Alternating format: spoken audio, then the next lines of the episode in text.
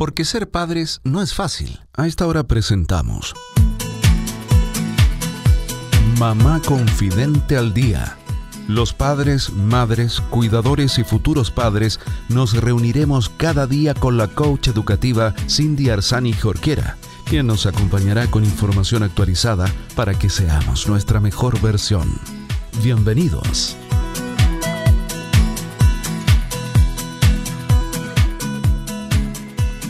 Hola queridos amigos de Mamá Confidente al Día. Sean todos, todas muy bienvenidos a este programa. Soy Cindy Arzani Jorquera y quiero acompañar a todos los padres, madres, cuidadores y futuros padres que están convencidos de que si bien ser padres no es fácil porque a nadie nos han dado un manual o porque no hemos ido a clases de parentalidad, de crianza, eh, están seguros que, que teniendo la información pueden hacerlo cada día mejor. Y justamente es eso lo que nos mueve aquí en Mamá Confidente. Queremos tener esa información de calidad que te permita tomar mejores decisiones para poder acompañar en el proceso de crianza, de desarrollo y de educación a tus hijos e hijas. Soy Cindy Arzani Jorquera y te voy a estar acompañando estos minutos. Hoy día, como siempre, con nuestra entrevistada especial, em, Paula Campos Galvez, consultora internacional de lactancia materna. Ella es además nutricionista y bueno, está actualmente realizando muchas eh, asesorías en línea y en algunos casos también algunas presenciales, porque independiente que hoy día estemos en esta cuarentena, hay casos que, así entiendo, Paulita, eh, tienes que verlos directamente, ¿no? Hola Cindy, gracias por estar acá eh, entrevistándome, bueno, y como siempre participando de Mamá Confidente y claro, hay varios casos que uno tiene que estar presente para poder apoyar de manera más efectiva. Eh, como conversamos en un programa anterior sobre cómo los alcances de la asesoría online, hay cosas que uno puede apoyarse mucho en los videos o, ese, o ocupar, por ejemplo, material educativo, pero hay cosas como por ejemplo el escuchar si el bebé está tragando o no leche, el, a veces la necesidad que hay de palpar también o, de, o, de, o, de, observar de manera más directa y hay que pedir una asesoría ya en, el domicilio y estar con la mamá en, en esos momentos. Perfecto. Em, de todas maneras, claro, comentamos que lo hace con todos los resguardos habido y por haber necesarios para, que esto sea lo más seguro para la mamá, para el hijo, para ti también, ¿verdad? Em, bueno, y vamos al tema del día de hoy. Nosotros venimos desarrollando este, estas cápsulas con Paula desde el año pasado. De hecho, recuerden que pueden escuchar nuestros programas del año 2019 en los podcasts de Mamá Confiante. Y estuvimos, em, hablando de tantas temáticas, pero esta creo que es una temática que no habíamos conversado, que tiene que ver con las cirugías mamarias. Em, cuando, en el fondo, yo creo que nacen tantas dudas, Paula, en el fondo cuando la mujer decide ponerse senos o implantes, ¿verdad? O decide también realizarse una reducción, que esto quiere decir quitarse un poco de mama, ¿verdad?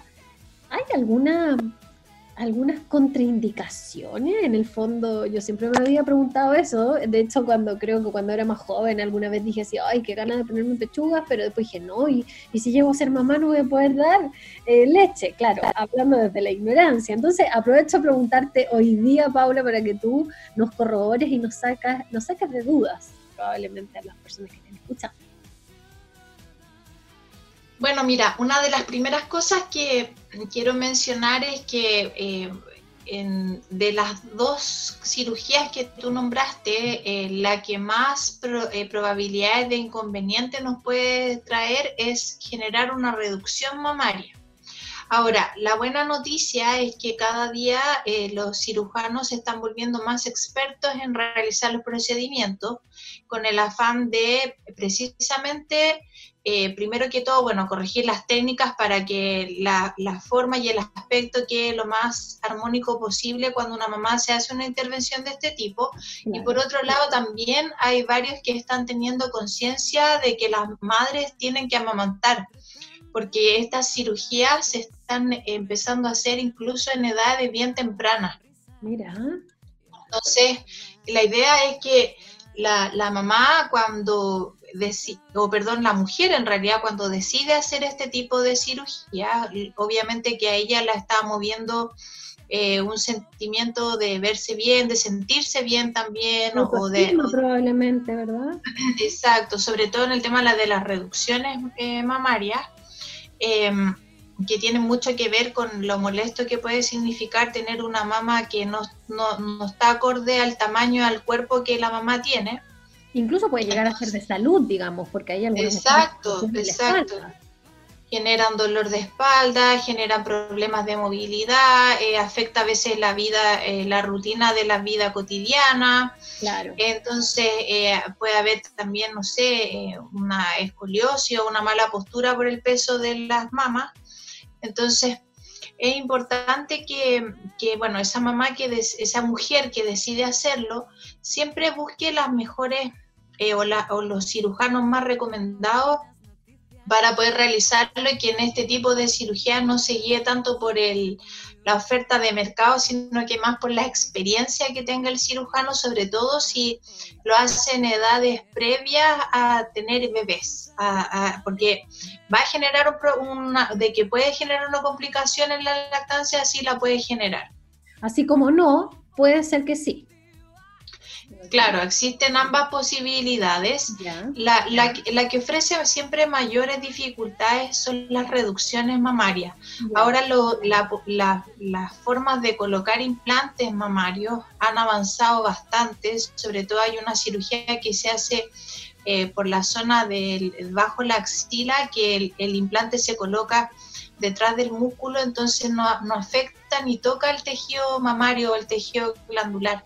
Entonces, eso, por ejemplo, ya es una señal de que esa madre podría tener una buena lactancia sin presentar mayores dificultades. Buenísimo. La, las dificultades las presenta generalmente en aquellas cirugías donde el corte afecta, por ejemplo, que se haya hecho una incisión o un corte en la areola que va a afectar en la sensibilidad del pezón y se puede pasar a llevar conductos o cortar conductos. Y también cuando en, la, en las reducciones mamarias existe una gran, eh, o se, saca mucho tejido glandular, por ejemplo. ¿ya? Entonces, hay, esos son retos que, que, y desafíos para la mujer que va a amamantar. Entonces, en esos casos es muy importante que eh, la persona o el cirujano tenga una expertise eh, de, años realizando la cirugía y por otro lado exponga todos los escenarios posibles a una mujer que se va a realizar esta cirugía para que tome todas las precauciones o, lo decida qué tiempo va a ser más conveniente, si lo va a hacer antes de tener hijo o, va a preferir primero tener su hijo y después realizarla, que tome, que en realidad ella se sienta siempre con toda la información y tome la mejor decisión.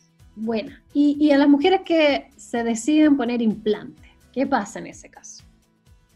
Mira, el implante, como te decía, eh, no necesariamente va a generar grandes eh, problemas. El problema que tiene el implante es que como la mama igual crece durante el embarazo, eh, esa mamá va a tener un aumento bien importante de, puede tener llegar a tener un aumento de volumen de la mama de tamaño bien considerable y esa mama se puede congestionar más rápido. ¿Por qué? Porque está la presión del implante más la presión de la misma leche. Claro. Entonces puede generar una congestión más eh, importante y por otro lado, cuando esa mama se pone bien tensa o y está muy como, como globito, le digo yo, el bebé le cuesta un poco más agarrarse. Entonces ahí uno tiene que eh, decirle a la mamá y apoyarla en qué postura le sea más sencilla, más fácil.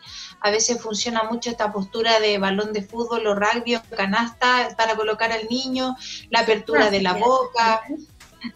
Exacto, que se vaya descongestionando en, los pechos, por ejemplo, apoyándose con la extracción, puede ser manual o con sacaleche para ir aliviando la tensión que hay en esa zona.